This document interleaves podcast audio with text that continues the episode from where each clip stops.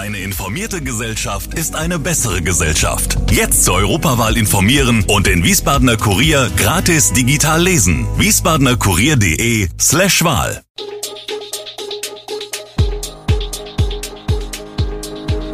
Gude, unser morgendliches News Update. Das Wichtigste aus Wiesbaden für Sie im Überblick. Guten Morgen aus Wiesbaden an diesem 13. Januar. In der Wiesbadener Fußgängerzone herrscht wieder Maskenpflicht. Der Andrang an den Corona-Teststationen ist weiterhin groß und die Neuinfektionen bundesweit erreichen erneut einen Höchststand. Das und mehr gibt es heute für Sie im Podcast. In der Wiesbadener Fußgängerzone und Altstadt herrscht wegen der Corona-Lage wieder Maskenpflicht. Die Stadtpolizei kontrolliert die Einhaltung der Maßnahme, die seit Sonntag im Rahmen der aktuellen Corona-Hotspot-Regelung täglich von 10 bis 20 Uhr gilt.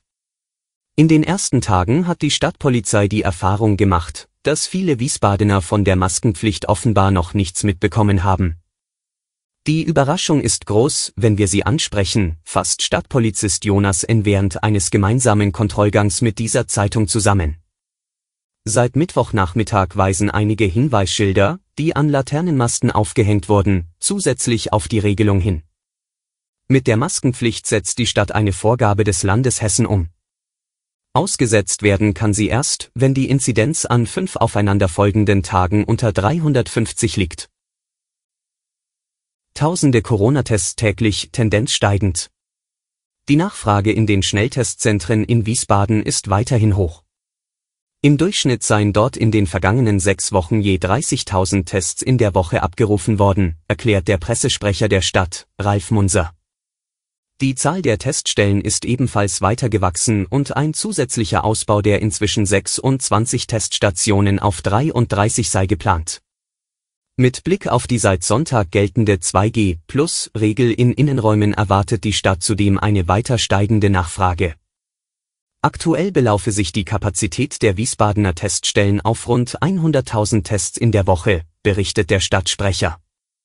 Bei akutem Bedarf könne die Zahl erhöht werden. Hinzu komme das Angebot von Apotheken und Arztpraxen, das die Stadt mit rund 25.000 Tests in der Woche beziffert. Wer waren Gust Kaiser oder Kättchen Paulus? Und warum stehen diese Namen unter den Schildern der Wiesbadener Langgasse oder Wilhelmstraße?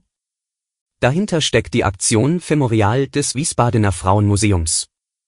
Die Wortschöpfung setzt sich aus Feminism und Memorial zusammen. 60 temporäre, pinkfarbene Straßenschilder sollen seit November auf das eklatante Missverhältnis zwischen Frauen und Männern bei der Straßenbenennung hinweisen und nicht nur für Wiesbaden wichtige Frauen wieder in Erinnerung bringen. Wir könnten für unsere Wiesbadenerinnen doch mehr Lokalstolz entwickeln, sagt Kim Engels aus dem Vorstand des Frauenmuseums.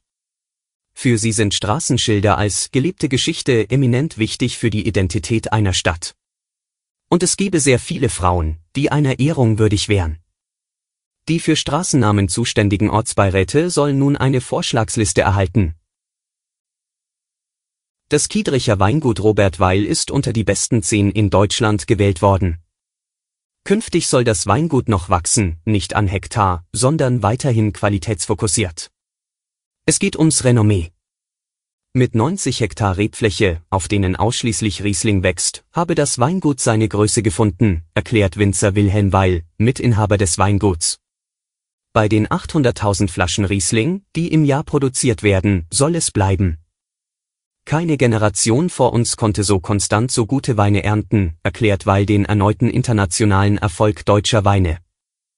Für das Kiedricher Weingut war 2021 das erfolgreichste Geschäftsjahr der Firmengeschichte. Im ersten Pandemiejahr habe man lediglich Verluste von 3% verzeichnet. Doch freilich ist die weltweite Krise auch am Weingut Robert Weil nicht spurlos vorbeigegangen. Vieles, was vorher bereits geplant war, wurde infolge der Pandemie beschleunigt. So beobachtet Weil eine deutliche Verschiebung hin zu Online. Gerade in Sachen Distribution habe man nachlegen müssen, um neue Partner zu gewinnen oder sich in Online-Weinshops gut zu positionieren. Wir kommen zurück zum Thema Corona und zu der Frage, handelt es sich mittlerweile um eine Pandemie der ungeimpften? Mehr als 80.000 Coronavirus-Neuinfektionen wurden am Mittwoch und Donnerstag gemeldet, so viele wie noch nie in der Pandemie. Es dürfte nicht der letzte Rekord gewesen sein. Die Impfung schützt sehr gut vor einem schweren Verlauf. Das zeigen die Statistiken aus anderen Ländern, aber auch aus Deutschland. Die Zahlen der schweren Verläufe liegen deutlich unter denen früherer Wellen, trotz heute viel höherer Infektionszahlen. Da die Gruppe der ungeimpften in der Gesamtbevölkerung aber inzwischen sehr klein ist und die der geimpften sehr groß, wird klar ersichtlich, die Wahrscheinlichkeit für ungeimpfte, auf einer Intensivstation zu landen, ist sehr viel höher als für geimpfte.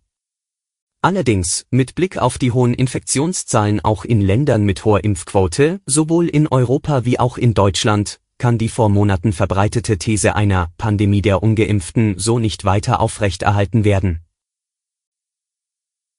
Zum Schluss noch der Blick auf die aktuellen Corona-Zahlen. Die Zahl der binnen eines Tages ans Robert Koch Institut übermittelten Neuinfektionen hat erneut einen Höchststand erreicht.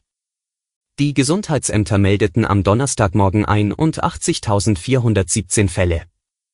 Vor genau einer Woche waren es 64.340 erfasste Neuinfektionen. Die 7-Tage-Inzidenz gab das RKI mit 427,7 an. Zum Vergleich, am Vortag hatte der Wert bei 407,5 gelegen. Deutschlandweit wurden binnen 24 Stunden 316 Todesfälle verzeichnet.